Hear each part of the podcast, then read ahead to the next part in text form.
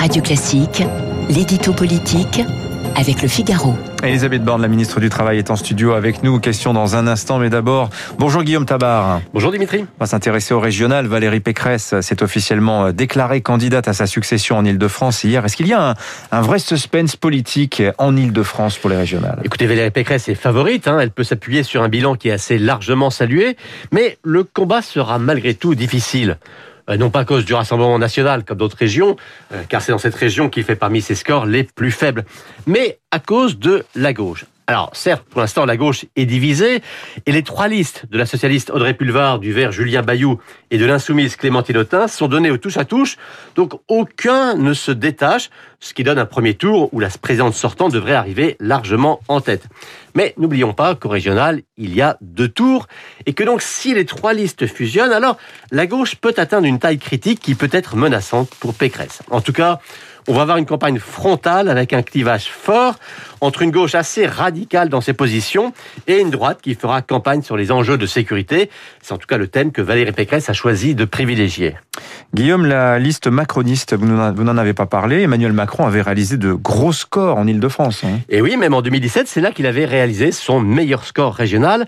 Mais La République En Marche n'a pas su structurer, là pas plus qu'ailleurs, une offre politique forte. Euh, en 2017, des électeurs de droite avaient voté Macron.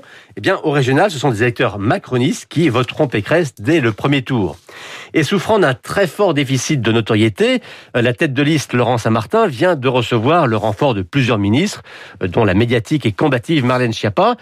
Euh, pas sûr que ce soit suffisant. Hein. Dans certaines régions, on voit que LREM cherche à se montrer indispensable pour la droite. Je pense par exemple à la région PACA.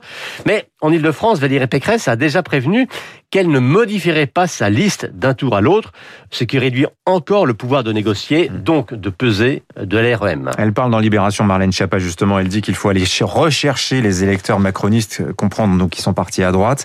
Euh, cette campagne des régionales, Guillaume Tabar, pour Valérie Pécresse, finalement, est-ce que ça n'est pas qu'une étape vers la présidentielle? Écoutez, si je vous disais qu'elle n'y pensait pas, vous ne me croiriez pas. Euh, c'est vrai que Valérie Pécresse se voit en adversaire d'Emmanuel Macron en 2022. Et dans les sondages, elle arrive en deuxième position des candidats possibles de la droite, derrière Xavier Bertrand, mais devant Laurent Wauquiez ou Bruno Retailleau.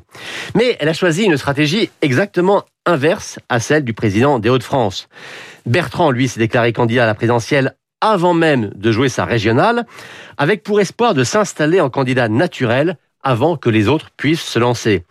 Valérie Pécresse, au contraire, est dans la logique Dieu du une haie après l'autre, avec l'idée que sa crédibilité se manifeste à travers sa campagne régionale, laquelle aura inévitablement, hein, parce que c'est la région capitale, un écho national.